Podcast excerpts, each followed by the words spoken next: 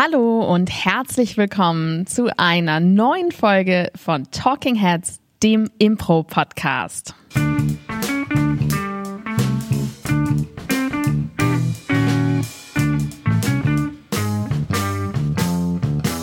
Und an meiner Seite zu dem imaginären Anfangssound in ihrem Kopf, swingend und sich bewegen und tänzerisch leicht lächelnd, Elisabeth Roth.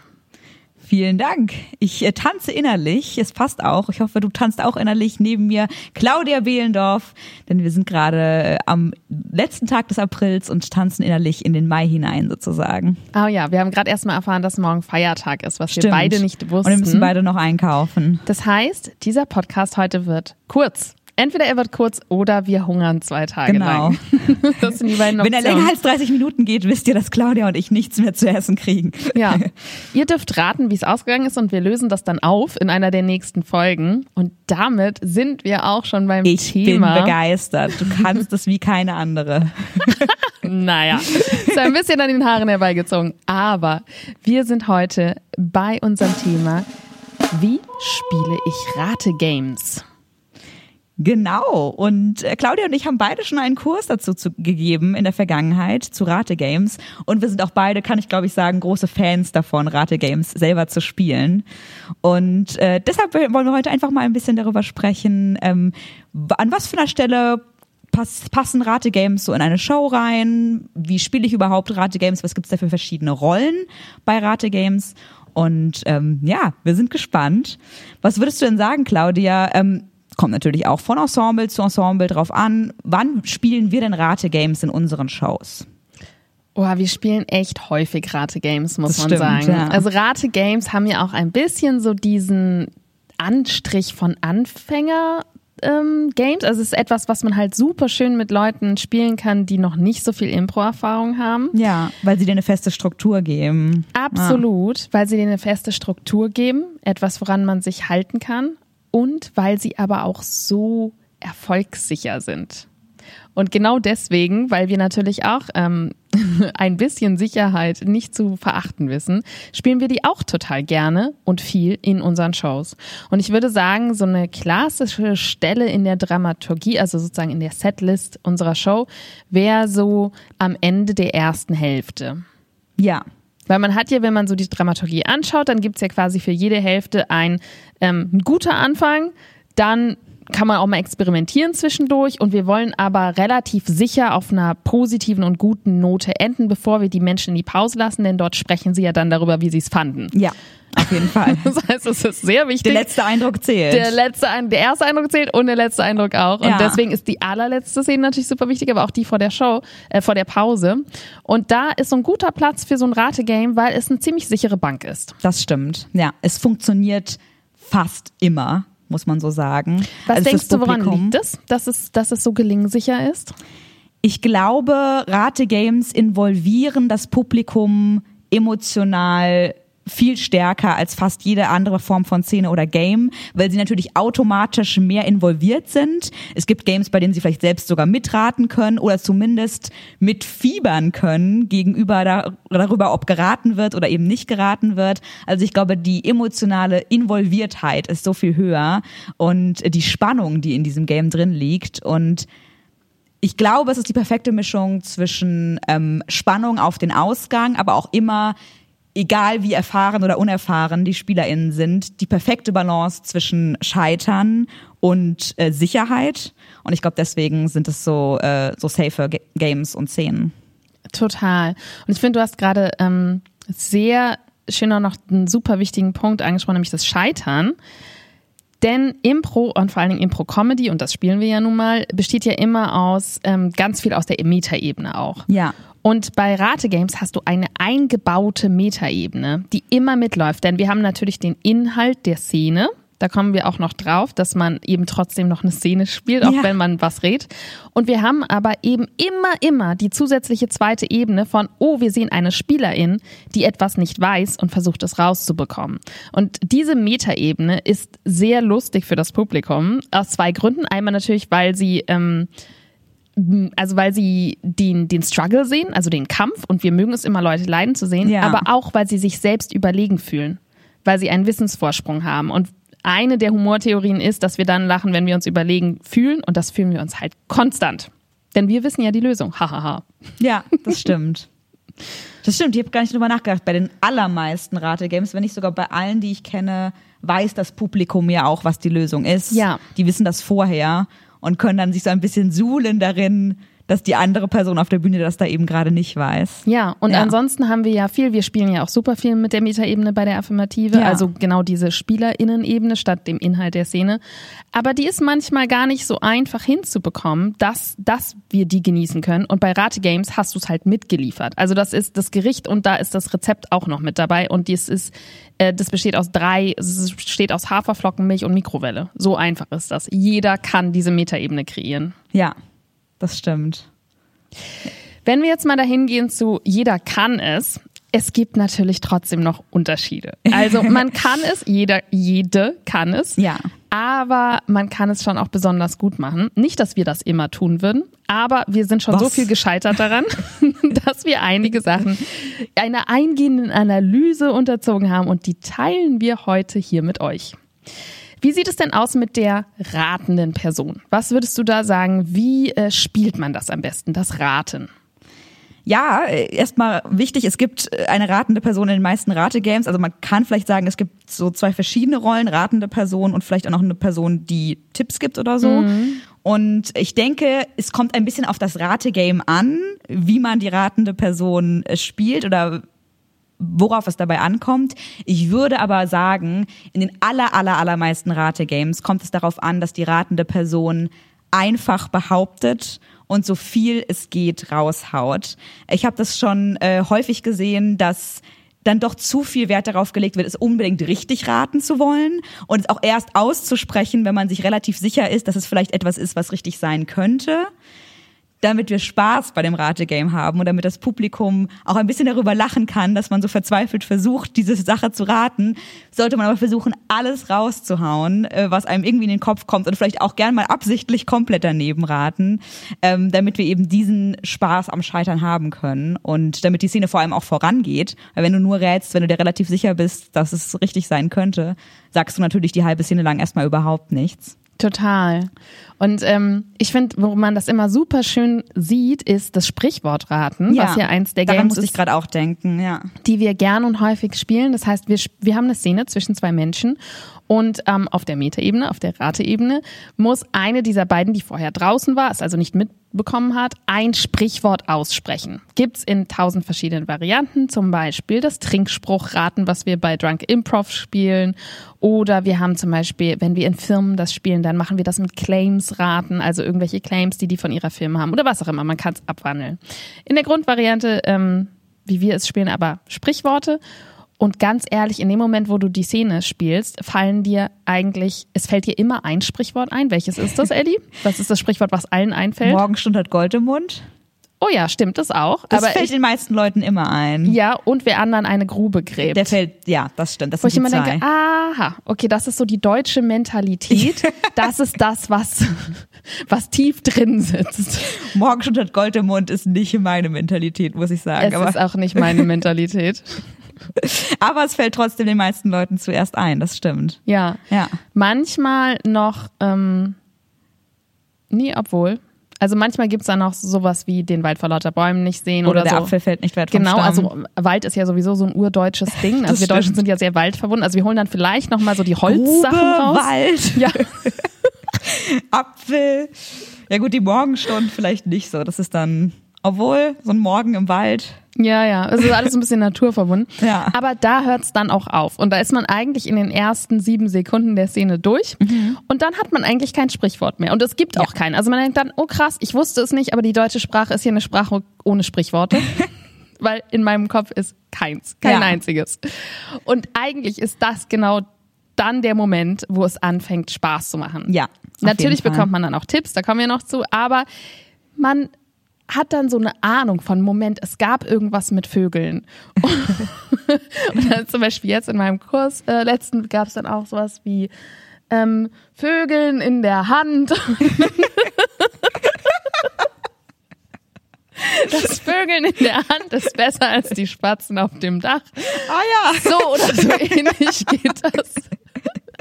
Das merke ich mir. Und es ist natürlich wundervoll, wenn man mit genau dieser Überzeugung ja. äh, in der letzten Kursstunde war auch dann und so schöne Sprichworte sind die dann da entstehen dann teilweise auch so Sachen, wo ich denke, ach ja, es ist es könnte auch ein Sprichwort sein. Also Ja. Sarah, eine ähm, aus meinem Ratekurs, eine mir sehr liebe Person, äh, meinte dann zum Beispiel auch so ähm, erst schauen, dann kaufen.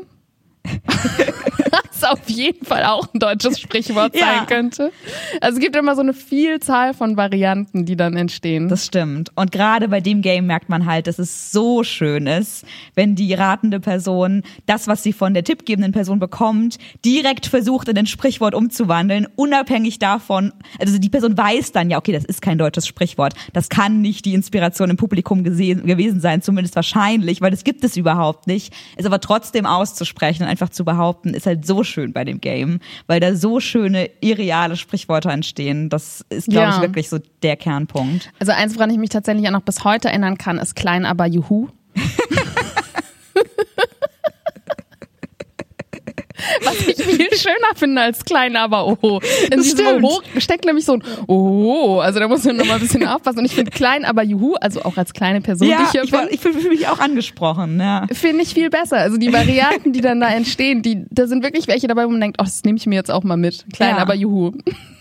Das stimmt total. Genau, also auf jeden Fall behaupten, Ja. raushauen. Denn, und das ist vielleicht noch ein bisschen ein, ein Nebenaspekt davon, wir spielen trotzdem eine Szene. Ja. Und das heißt, du bist eine Figur, es passiert etwas, im Idealfall passiert sogar was Körperliches noch währenddessen, ihr habt eine Beziehung, ihr seid an einer Location. Es ist nicht ein Tabuabend mit Freunden, Ja. bei dem du dir dein Bier aufmachst, dich hinsetzt, dann mal eine Weile nachdenkst und was sagst. Denn dafür bezahlen Menschen kein Geld. Sondern du spielst trotzdem eine Szene, du bist eine Impro-spielende Person und auf der zweiten Ebene redst du. Aber das ist nicht die Primärebene. Und das ist etwas, was sehr häufig ähm, wegfällt, weil es natürlich auch super schwierig ist. Ja, total. Es entwickelt sich häufig dann zu so einer reinen Rateszene, in der einfach wirklich Verbal. einfach geraten wird und die tippgebende Person sagt vielleicht auch einfach nur Nein oder sowas und dann wird das nächste geraten etc. Ähm, Ja. Vielleicht können wir, ich habe es gerade schon erwähnt, direkt äh, auch zu der tippgebenden Person Ja. noch was sagen. Ähm, wir hatten ja gesagt, es gibt vielleicht, könnte man das so aufteilen in zwei Rollen. Manchmal sind das natürlich auch mehrere Spieler pro Rolle. Also es gibt jetzt nicht unbedingt immer nur eine ratende Person, Ja. eine tippgebende Person.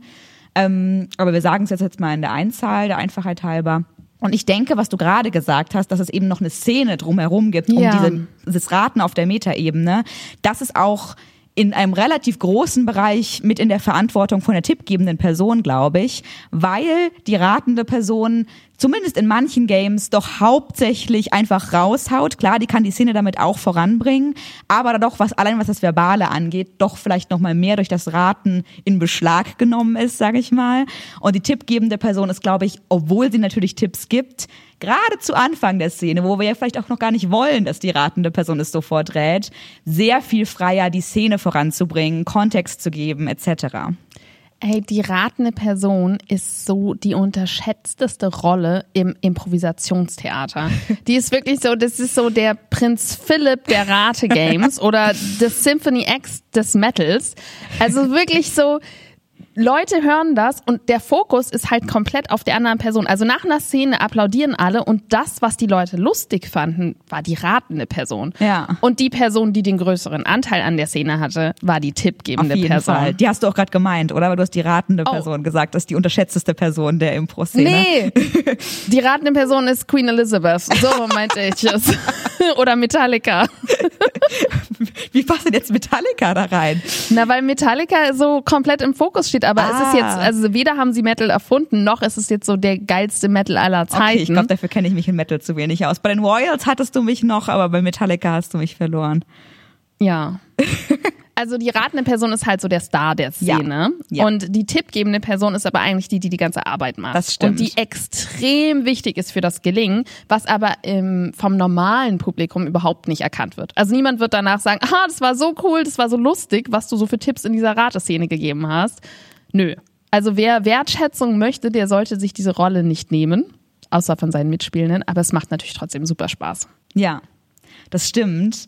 Ähm, ich kann vor allem viel dazu beitragen, was man als tippgebende Person vielleicht nicht tun soll. Weil ich glaube tatsächlich, ich war schon häufig, du kannst es aus eigener Erfahrung bestätigen, eine sehr schlechte Tippgeberin würde, auf der Bühne. Ich würde nicht sagen sehr, aber es gehört nicht zu deinen größten Stärken. Oder es gehörte nicht zu deinen größten Ja. Stärken. Es gab eine steile Lernkurve. Ja, weil ich glaube, ich habe manchmal die Tendenz, mich als tippgebende Person so ein bisschen zurückzulehnen und mal der ratenden Person dabei zuzugucken, wie sie, wie sie scheitert und da sich um Kopf und Kragen redet. Und ich mache einfach viel zu wenig als tippgebende Person und äh, schreite nicht genug ein und helfe nicht genug. Vielleicht auch, weil ich das Gefühl habe, ähm, ach, das, das funktioniert ja wunderbar, die ratende Person macht das schon wunderbar, aber ähm, die tippgebende Person hat natürlich einfach das Gelingen der Szene in der Hand ähm, und deshalb muss die, glaube ich, einfach sehr viel aktiver sein, als ich das manchmal bin.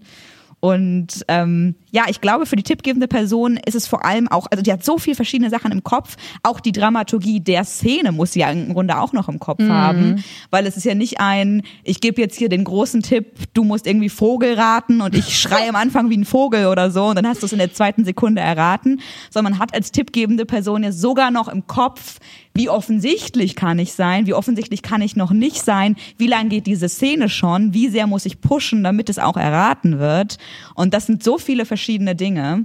Ähm, du bist, glaube ich, eine sehr gute Tippgeberin. Also ich habe, wenn du mal Tipps gegeben hast in Rategames, in denen ich drin war, mich immer äh, sehr wohlgefühlt mit dir als Tippgeberin. Ähm, was würdest du denn sagen? Was sind für dich Tipps und Tricks, wenn man eine tippgebende Person auf der Bühne ist? Das ist unsere neue Kategorie Tipps für Tipps. Tipps für Tipps. habe ich mir jetzt ausgedacht. Ja, Tipps für Tipps. Mein Nummer eins Tipp, also erstmal Elli, so schlecht bist du auch nicht, ne? ähm, mein Nummer eins Tipp ist, sei offensichtlicher, als du denkst, dass du sein solltest. Denn, und das sage ich jetzt so ein bisschen ungern, nachdem du dich selber geoutet hast als jemand, der Schwierigkeiten damit hat, aber meiner Meinung noch mal nach. ein Beispiel bringen von Nee. nee, aber meiner Meinung nach hat das Tippgeben sehr viel mit Empathie zu tun. Und Ellie mit dem Stein im Herzen kann das natürlich nicht auf die Bühne bringen. Stein im Herz, Herz aus Stein, so kennen wir sie.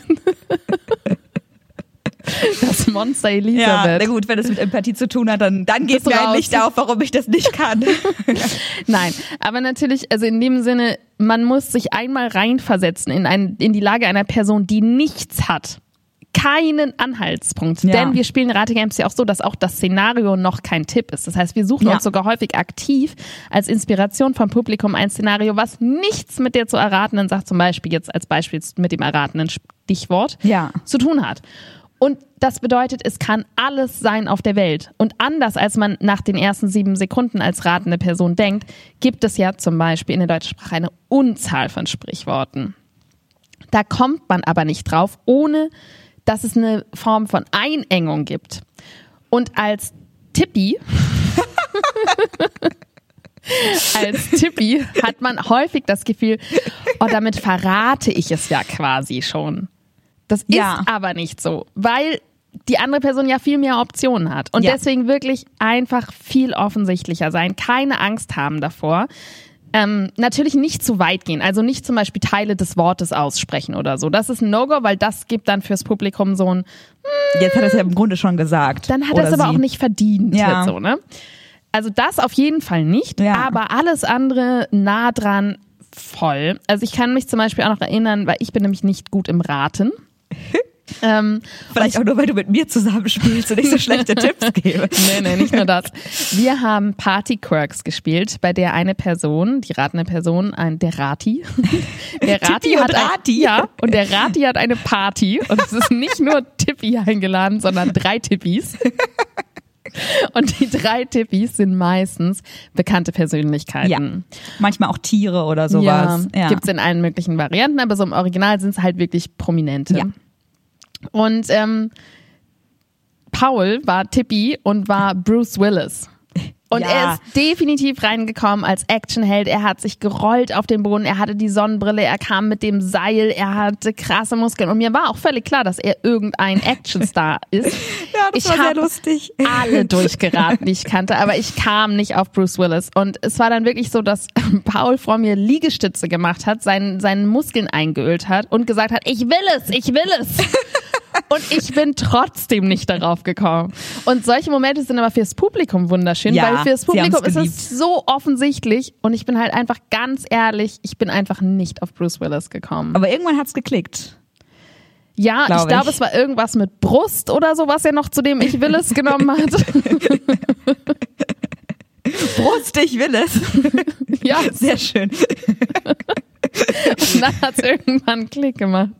Aber so offensichtlich kann man halt teilweise werden. Ja, auf jeden Fall. Und auch nicht nur verbal, sondern Ja. halt zum Beispiel, wenn es irgendwas ähm, mit Vögeln ist, wollte ich schon sagen, aber das Sprichwort geht gar nicht mit Vögeln, sondern mit Spatz und Taube, dann kann man halt schon mal am Anfang ein paar Vogelgeräusche machen Ja. oder so. Also es gibt immer Sachen, die außerhalb der sozusagen inhaltlichen Bedeutung liegen. Ja.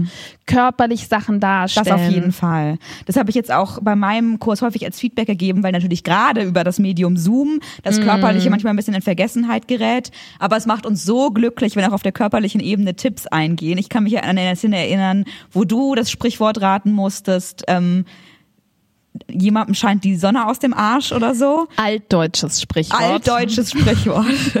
Steht im Poesiealbum auf jeden Fall auch mit drin. Eher eine Redewendung. aber ja, eher eine Redewendung. Und äh, Paul ist auf jeden Fall in der Szene sehr häufig, äh, hat hier häufig seinen Arsch präsentiert in dieser Szene. Um Das war Charlie, glaube ich. Nee, Charlie hat mit dir die Szene gespielt Ah. und dann ist Paul immer wieder reingekommen und hat dir seinen Hintern präsentiert, um dir irgendwie klarzumachen, dass es um den äh, Arsch geht.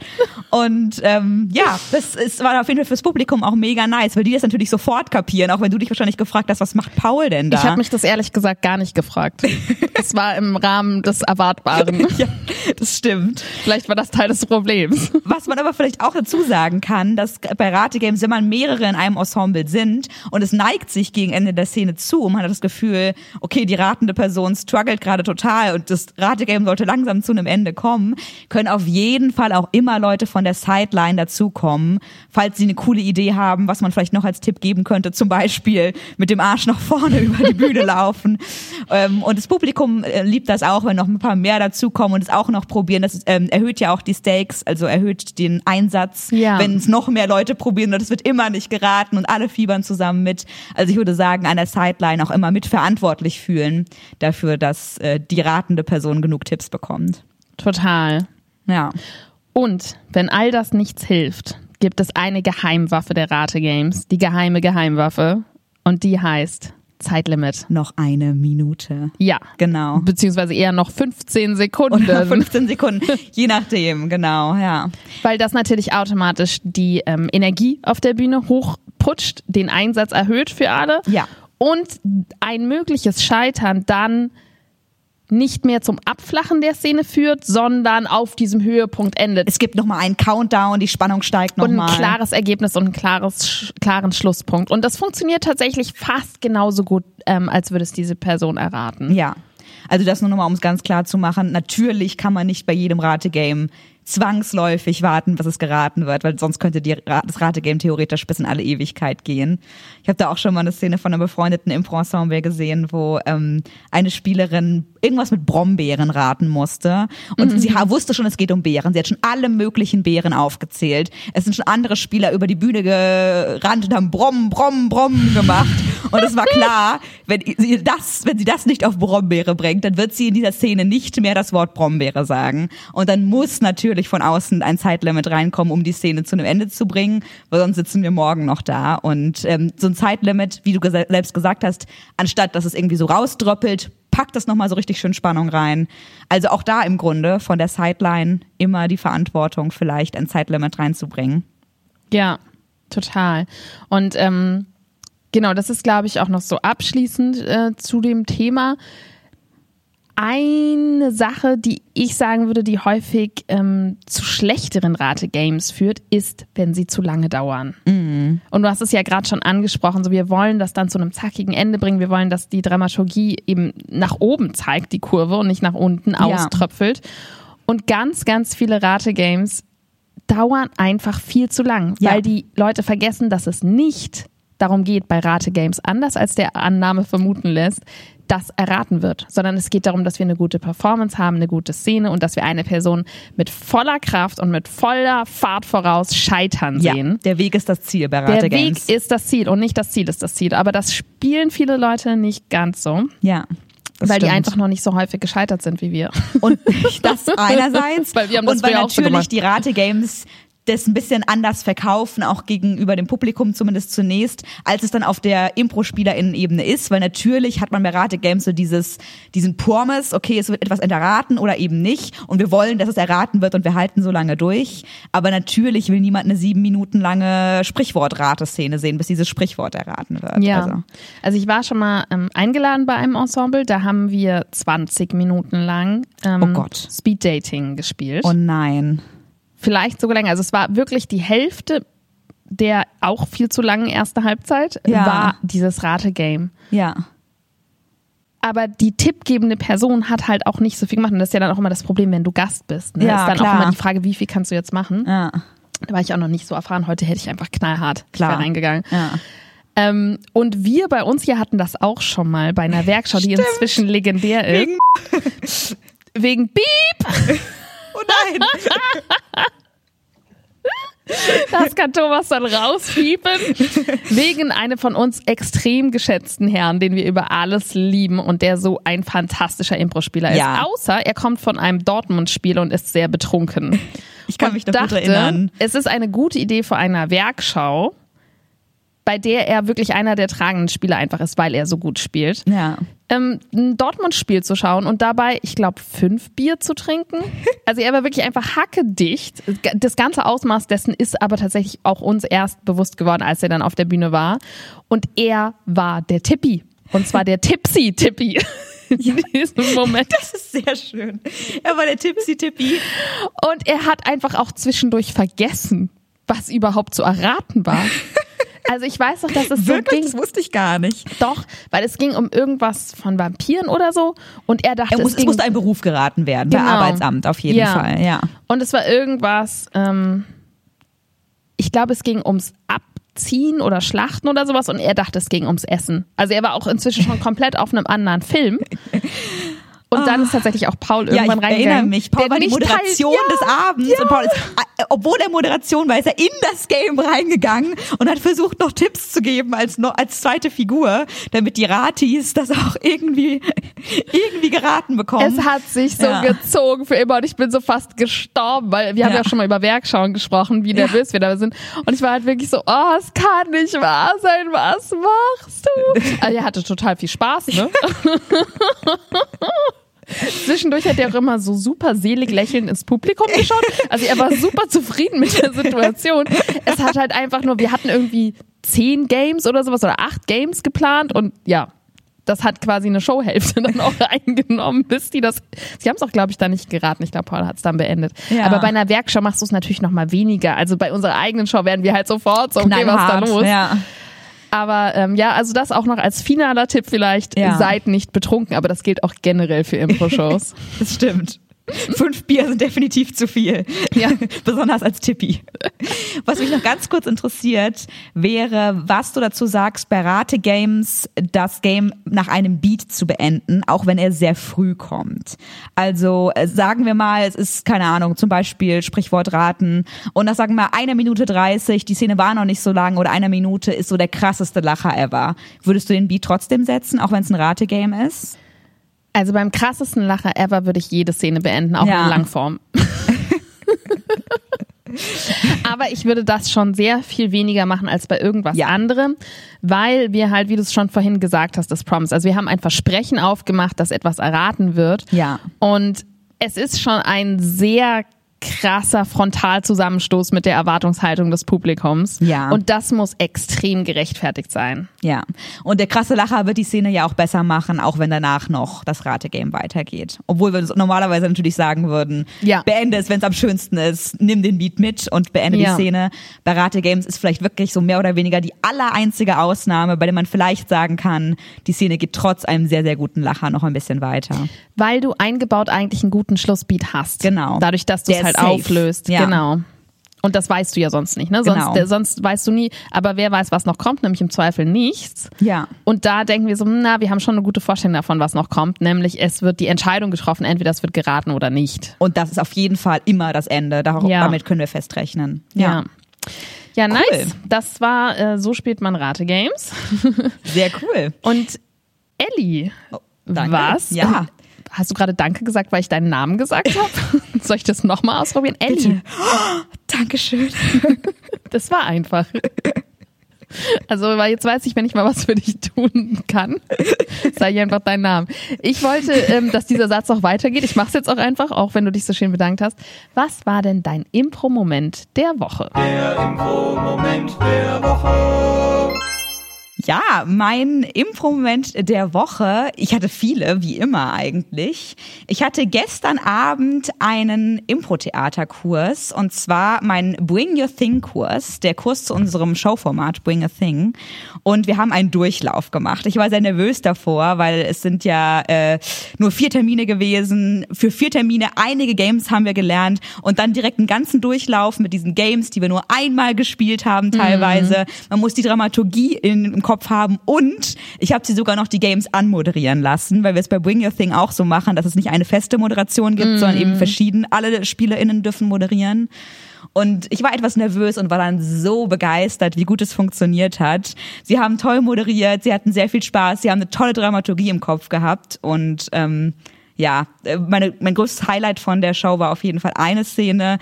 Ich glaube, man muss dabei gewesen sein, deshalb will ich gar nicht so ins Detail gehen, aber sie wurde gespielt von äh, der Magda, Magda Leb. Aus Wien, ja. Genau. Die spielt ja in einer Million Ensembles ungefähr und die macht auch Kabarett, ne? Zia und Leb, glaube ich, heißt Genau, ja. Kabarett. Du bist sehr gut informiert, Claudia. Ja, die ist eine tolle Impro-Spielerin. Genau. Spielerin sogar, ja. Ja, und äh, zusammen hat sie gespielt die Szene mit der Veronique. Veronique Oh, jetzt sage ich zu jedem was, ne? Weber Kapinski heißt sie, Veronique. Ja, äh, die kommt aus Dresden, ist von Yes oder Nie, ist auch eine tolle Impro-Spielerin. Und ich habe äh, gerade gehört, Yes oder Nie hat sich übrigens ein Theater zugelegt in Dresden. Es gibt jetzt also Mm. ein Impro-Theater in Dresden. Ich glaube, im ersten Monat des Lockdowns. Oh, das ist perfektes Timing. Es ist perfektes Timing. Aber es ist, ich habe ihn gefragt, es ist wohl noch da. Das heißt, äh, wir gut, können uns alle drücken. freuen. Ja, und Ja. auf jeden Fall mal vorbeischauen, sobald es möglich ist. Jetzt hoffe ich natürlich, war das, ähm, du, du hast gerade so geatmet, es gab noch eine dritte Person. Jetzt hoffe ich natürlich, dass ich zu dieser Person auch noch Informationen habe. Der Druck steigt. Du darfst gerne noch ein bisschen das Infomercial fortführen. Denn tatsächlich kam noch eine dritte Person mit rein. Mhm. Ich sag jetzt auch auf jeden Fall was, Die ne? Szene zu zweit anfing. Die Nele kam noch rein, Nele Weber. Ha! Nele Weber, Stammgästin in diesem Podcast. Da, da muss ich auch gar nicht mehr viel zu sagen. Ja. Von der Phoenix-Allee aus Düsseldorf, eine fantastische Impro-Spielerin.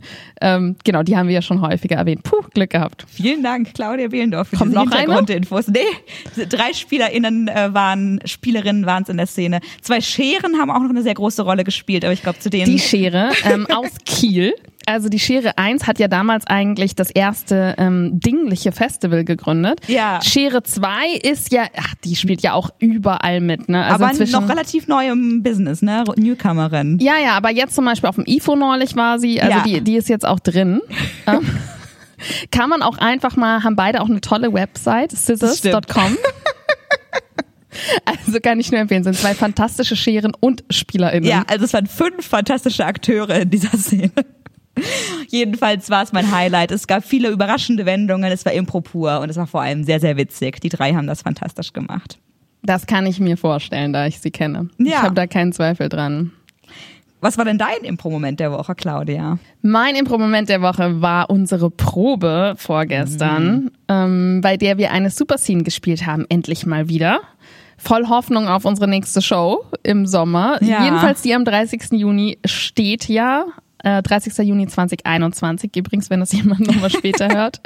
Und ähm, es gab einfach so diesen absoluten Impro-Spirit, weil äh, Pauls Film, es, geht ja um drei Filme und drei Ja. Regisseure, die dann weitergewählt werden. Und äh, Paul hat einen Heimatfilm gemacht, der in absoluter Anarchie geendet ist und viel Bewegung und Klamauk, muss man Ja. auch sagen, ähm, der dann weitergekommen ist und hat dann im Schluss im, nee, im zweiten Beat hatte er eigentlich keine Story mehr und hat dann einfach die Story aus meinem Film quasi geklaut. Das stimmt. Und ist damit dann auch weitergekommen Ja. bis zum Ende. Und dann gab's halt das Finale und dann habe ich halt auch so auf der Metaebene gesagt, so du hast einfach meine Story geklaut. Und dann hat er als letzten Beat in seinem Film meinen wiederholt.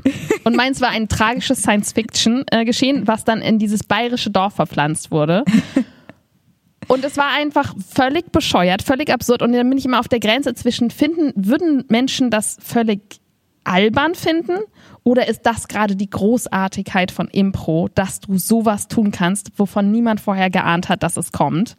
Und ich glaube, ich entscheide mich für Zweiteres. Ja, ich glaube Und hatte auch. einfach diesen 100% Impro-Moment. Ja. Es war wunderschön. Ich fand es auch total witzig. Es war auch ein bisschen dreist, Ja. aber allein wegen dieser Dreistigkeit war es irgendwie auch einfach sehr nice und überraschend, weil niemand damit Dass er gerechnet hätte, so dass, er, dass er so dreist ist. Und dass es halt dann wirklich so durchzieht und Ja. einfach eins zu eins, also auch die Momente aus meinem Film in den Heimatfilm packt. Das war einfach sehr witzig auf der Metaebene Ja. natürlich, womit wir die Klammer geschlossen haben. Oh. Ja, denn wir haben ja schon festgestellt, bei Rate Games ist die Metaebene super wichtig.